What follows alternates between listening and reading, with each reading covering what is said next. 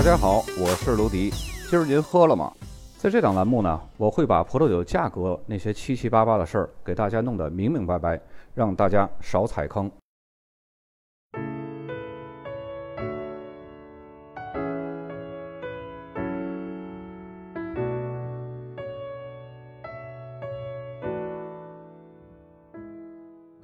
卡斯蒂利亚拉曼查是西班牙的一个一级行政区，也就是自治区。在一九八六年呢，加入了欧盟之后，酿酒业的变革改变了卡斯蒂利亚拉曼查的形象。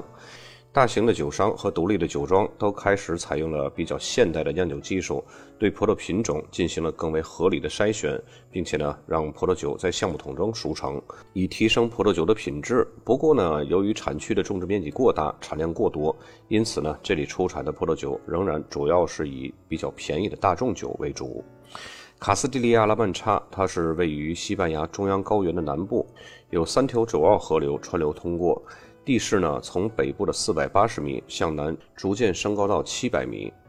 当地呢具有典型的极端性大陆性气候，夏季非常炎热，最高呢可以达到四十五摄氏度；冬季则漫长酷寒，最低呢可以达到零下十五度。通常呢还会有霜冻的危害。因为地处高原，所以呢带有湿气团的风很难通过，导致了当地十分干旱，降雨量非常低，年平均降雨量呢仅有三百到四百毫米左右。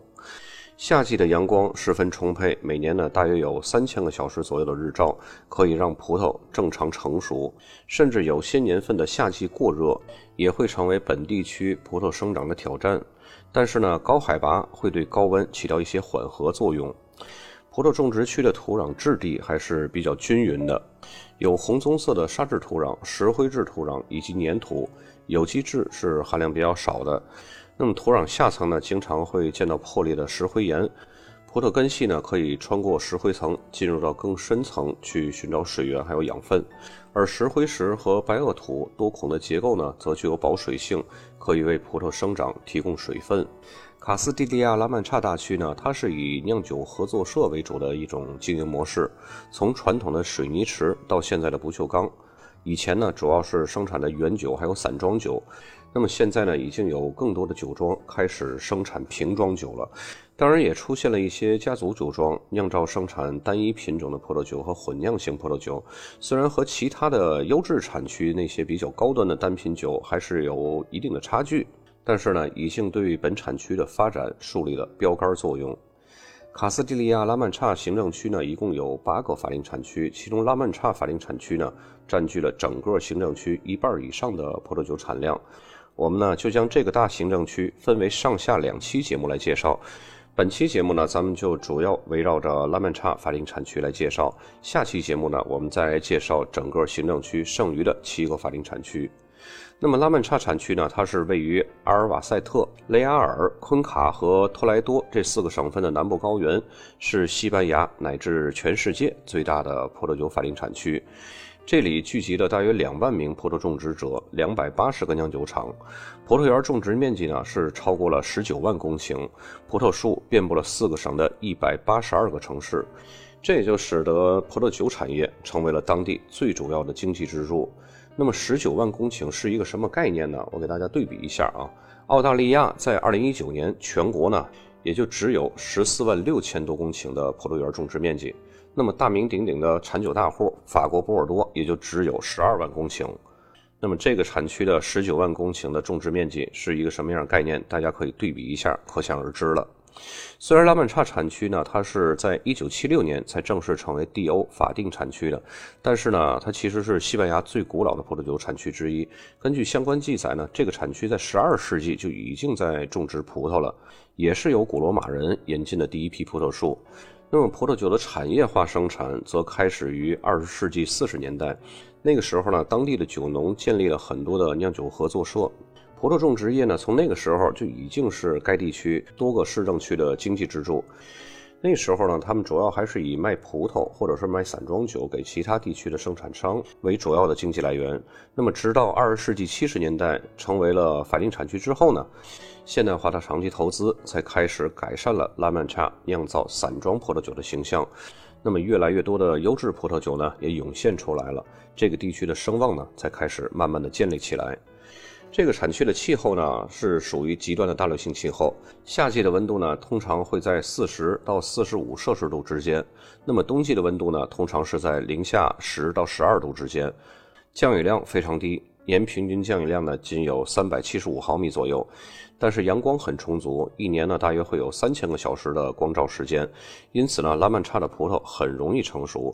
但是呢，有一个致命的伤害，就是酸度和风味物质是很难积累的，所以呢，很难产出非常优质的葡萄果实。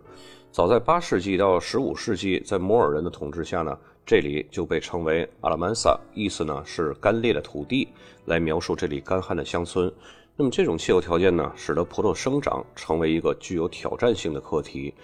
但是当地呢，四百九到七百米之间的高海拔可以略微缓解这里的高温。拉曼差产区最好的葡萄园呢，是那些土壤中石灰石还有白垩土含量比较高的地区。那么这些多孔的石头呢，可以保留宝贵的水分，有助于平衡葡萄藤的水分供应。当地的葡萄品种呢，也适应了这里艰难的气候条件，而且呢，每年可以产出数量非常稳定的葡萄酒。那么白葡萄品种阿依伦对拉曼差地区的气候条件是非常适应的，因此呢，在这里绝大部分的白葡萄酒都是由阿依伦葡萄来酿造而成的。这种葡萄酿出来的葡萄酒呢，清新爽口，由于产量比较大，所以呢，价格也是比较实惠的。不过口感呢，就略微会有一些缺陷，因此呢，很多阿依伦葡萄呢，会经过蒸馏生产出白兰地或者是工业酒精。那么，虽然在拉曼差产区，阿依伦葡萄是占有最主要的地位，但是呢，这个产区的红葡萄酒才是当地品质最卓越的葡萄酒。当地的红葡萄酒风格呢是非常多样的，既有实惠的即饮型葡萄酒，也有品质稳定杰出的陈年佳酿。丹珀是当地最主要的红葡萄品种，在当地呢也叫做森西贝尔。采用丹珀酿造的年轻红葡萄酒呢，颜色纯正，果香宜人。并且呢，还会带有这个品种特有的香气。那么，在橡木桶中熟成的丹珀葡萄酒呢，不仅保留了这些特有的特色，而且口感会更加顺滑。除了丹珀这个品种呢，拉曼查产区还使用赤霞珠酿造单一品种酒。因为这个地区阳光是非常充足的，所以呢，用赤霞珠这个品种酿的酒可以很好的表现出它的品种特性。在2003年呢，西班牙政府通过了一项。独立单一园葡萄酒的法规，也就是单一庄园级 Vino de Pago，简称是 VP。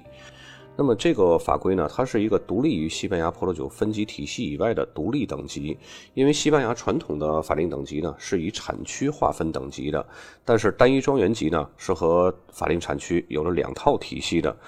当葡萄是特色品种，或者是葡萄园所处的地块拥有特定的微气候，或者是特定的地形，并且呢和其他的地区有着比较明显的差异时，那么这个地方呢就可以申请单一庄园级，也就是 VP。因此，这类葡萄酒呢，它是以葡萄园或者是酒庄为单位来进行评定的，名号呢直接授予给葡萄园或者是酒庄，有点近似于法国勃艮第的特级园或者是波尔多利吉庄的概念。它是以葡萄园或者是酒庄为单位，而不是以产区为单位来做认证的。那么，有时酒标呢会直接标注 Vino de Bago。那么在酒标的其他地方呢，再标注上单一园的这个名称，有时候呢也会标注八狗，直接再加上单一园的名称，这两种写法是都可以的。那么单一庄园级呢，它对产区是没有限制的，但是呢，必须得是 DO 法定产区的酒庄或者是葡萄园才有资格参与评定。要求的标准呢，比普通的法定产区更加严格。每一个单一庄园级呢，你可以认为是一个非常迷你的 DO 法定产区，但是呢，必须要具备一些自己独有的特色品种或者是特殊的地理特征。那么，在符合了上述这些特定风土条件下，还必须满足以下条件，才可以达到单一庄园级的认证。首先一点呢，就是必须得是单一庄园级葡萄园采摘的葡萄所酿造的葡萄酒，也就是这款酒的葡萄呢，必须得来自专用于生产单一庄园级的葡萄的这片田地。第二一点呢，就是酿酒的酒窖不能离葡萄园过远。那么第三点呢，就是单一庄园级的酒庄至少要有五年以上的酿造历史，也就是五年以上的认证时间。那么由此可见，单一庄园级的葡萄酒虽然是处在 DO 法定产区，但是呢，却没有按照 DO 法定产区的要求来酿造葡萄酒，而是按照更加严格的执行标准来生产特别优秀的葡萄酒。那么在这种条件下生产出来的葡萄酒呢，就不能被划归为普通的 DO 法定产区等级了。只要是符合单一庄园级的酒庄呢，都可以将自己的酒款标明为 VP 单一庄园葡萄酒。但是呢，这里有一个需要注意的是，虽然是某个酒庄获得了这种单一庄园级的资格，但并不代表这个酒庄所有的酒都是单一庄园级的这么一个等级分类。那么不符合这个单一庄园级的酒呢，则要标注酒庄所在的法定产区的名称，或者是标注地区餐酒 VDLT。这个呢就很像拉菲酒庄，只有正牌才可以标注1855列级庄，而副牌、三牌或者是波尔多大区的拉菲传说呢，则不能标注1855列级庄的这种字样。那么截止到2019年底呢，整个西班牙获批的独立酒庄总共有22家，这个数字呢还在逐年的增加。其中卡斯蒂利亚拉曼查大区呢就有13家，拉曼查法定产区已经通过审核的单一庄园级的酒庄呢就有八家。这八家呢，分别分布在阿尔瓦塞特省，有两家，一个是艾莱斯单一庄园级，还有一个呢是赫什酒庄单一庄园级。然后雷阿尔省呢有三家，分别是德塞萨、德卡利萨尔单一庄园级，还有佛罗伦蒂诺单一庄园级以及白乌单一庄园级。那么托莱多省呢有两家，分别是瓦德布沙酒庄单一庄园级，还有马图酒庄的拉瓜尔迪亚田园单一庄园级。最后一个呢，就是昆卡省的卡尔萨迪利亚单一庄园级。那么这些单一庄园级的葡萄酒呢，以其严格的控制体系和实验性的创新所带来的葡萄酒质量提升。改变了拉曼查整个产区的形象。那么如今呢，拉曼查产区的葡萄酒百分之三十四是在西班牙国内销售，百分之六十六则出口到世界各地。中国呢，也是西班牙拉曼查产区的主要进口金主。所以呢，在我国拉曼查产区的葡萄酒通常呢也是物美价廉的口粮酒，市场零售价呢通常不会过百。咱们接下来来看一下酒标。首先第一张呢。呃，左边靠中下部指向的就是拉曼叉，拉曼叉的下面呢就是 DO 法定产区的全拼，右边右上角箭头呢指向是 Grand Reserva 特级珍藏。